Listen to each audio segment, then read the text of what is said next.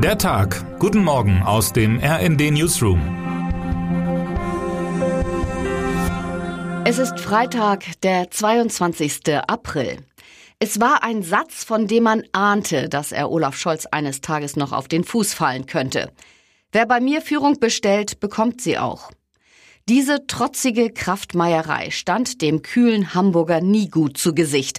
Inzwischen aber, nach einer wochenlangen doppelten Führungskrise, erst bei der Impfpflicht und dann noch schlimmer bei den Waffenlieferungen, wirkt der Spruch nur noch grotesk.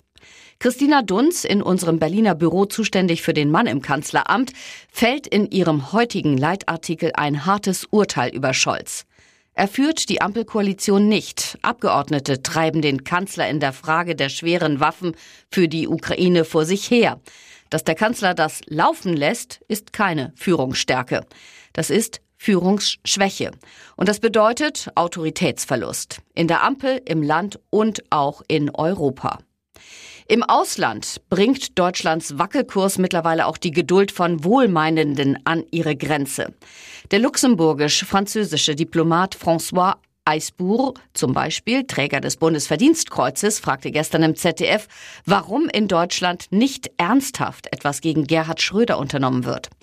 Allerorten wird genörgelt. In Südeuropa heißt es, Berlin habe in der Finanzkrise stets von anderen Ländern Einschränkungen zugunsten des großen Ganzen verlangt, sei aber nun selbst dazu nicht bereit.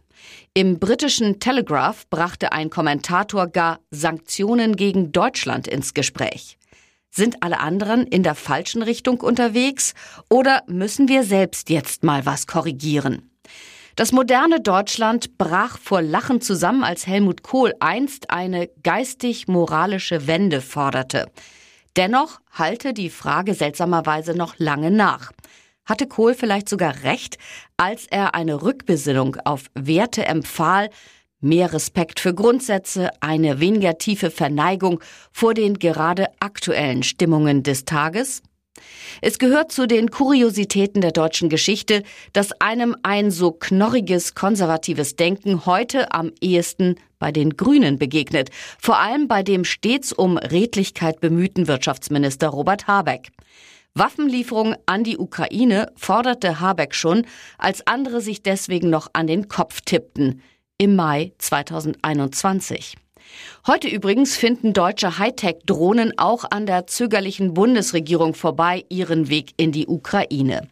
Die Firma Quantum Systems aus Bayern lieferte, wie ihr Chef Florian Seibel exklusiv dem RND berichtete, den ukrainischen Kämpferinnen und Kämpfern Drohnen vom Typ Vector. Die fliegenden Computer, Stückpreis 180.000 Euro, sollen helfen, die ukrainische Artillerie optimal auszurichten. Bezahlt wurde die Lieferung kurzerhand von ukrainischen Multimillionären und Multimillionärinnen aus deren eigener Tasche. Im Bundesverteidigungsministerium hieß es auf Anfrage des RND, von Drohnen namens Vektor habe man nie gehört. Dabei hat die Bundeswehr selbst inzwischen acht Stück bestellt. Was ist das? Ahnungslosigkeit? Führungslosigkeit? Oder einfach nur Unaufrichtigkeit? Die Dinge scheinen sich zu mischen dieser Tage in Berlin. Termine des Tages. Das Landgericht Berlin verhandelt ab 10 Uhr im Rechtsstreit um die AfD-Mitgliedschaft von Andreas Kalbitz. Er klagt, weil die AfD ihm die Mitgliedschaft entzogen hatte. Die Parteispitze wirft ihm vor, verschwiegen zu haben, bei Eintritt in die Partei Mitglied der inzwischen verbotenen rechtsextremen heimattreuen deutschen Jugend HDJ gewesen zu sein. Außenministerin Annalena Baerbock setzt heute in Litauen ihren Besuch im Baltikum fort. EU-Staaten und Europaparlament wollen heute die seit langem erwartete Einigung über das Gesetz über digitale Dienste, den Digital Services Act, erzielen. Es soll unter anderem Hassreden im Netz angehen. Die EU-Kommission hatte den Vorschlag dafür im Dezember 2020 präsentiert. Bereits Ende März gab es eine Einigung auf das Gesetz über digitale Märkte, den Digital Markets Act, das die Marktmacht der Online-Riesen einhegen soll. Wer heute wichtig wird. Die Nummer zwei in Niedersachsens großer Koalition, Wirtschaftsminister Bernd Althusmann, CDU, will bei der Landtagswahl im Oktober Ministerpräsident Stefan Weil, SPD, ablösen. Heute stellt Althusmann sein Wahlprogramm vor. Althusmann will die Berliner Ampelkoalition beim Thema Inflation unter Druck setzen und ruft nach Steuersenkungen bei Energie und Benzin. Und jetzt wünschen wir Ihnen einen guten Start in den Tag. Text Matthias Koch, am Mikrofon Sönke Röhling und Christiane Hampe. Mit rnd.de, der Webseite des Redaktionsnetzwerks Deutschland, halten wir Sie durchgehend auf dem neuesten Stand.